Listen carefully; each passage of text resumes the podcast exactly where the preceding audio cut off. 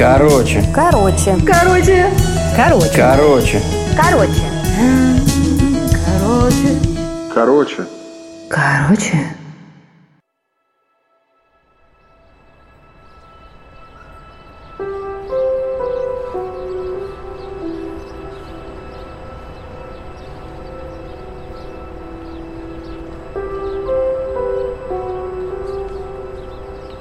У нас в семье День защитника Отечества всегда был днем защитницы Отечества.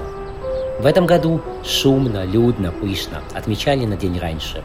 Пришлось. Солнечным утром 20 февраля 2020 года Ольга Соломоновна Маневич проснулась и снова уснула.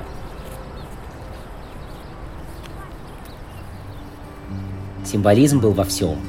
В ее доме этим же утром отмечали свадьбу, и у подъезда были рассыпаны лепестки роз.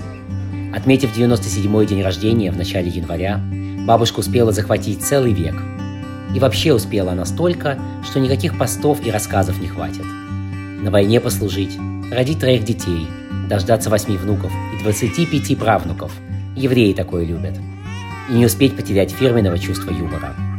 Когда мне было лет пять, бабушка со своей центральной Павелецкой приехала сидеть со мной в наше несчастное Орехово-Борисово – и пока я спал, дорисовала нахальную мышку на моем рисунке новогодней елки.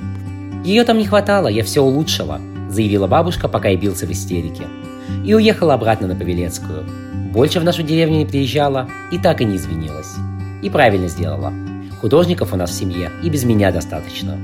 Всегда удивленно округляла глаза и спрашивала, и на такие деньги можно жить, когда я рассказывал, что работаю журналистом.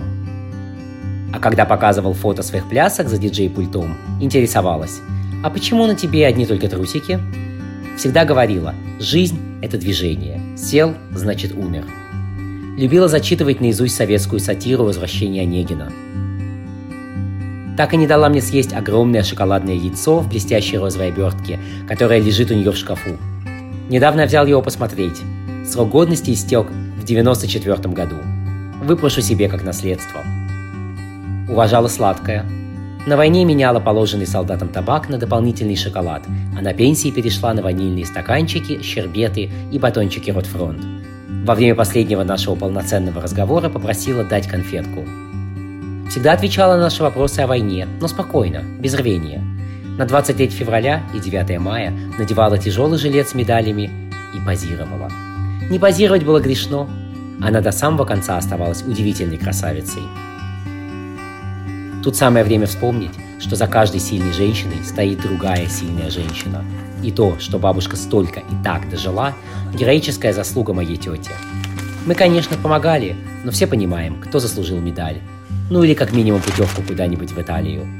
Тетя еще и успевала записывать перлы, которые бабушка регулярно выдавала до самого конца. Я очень надеюсь, что скоро она их напечатает, а я ими с вами поделюсь.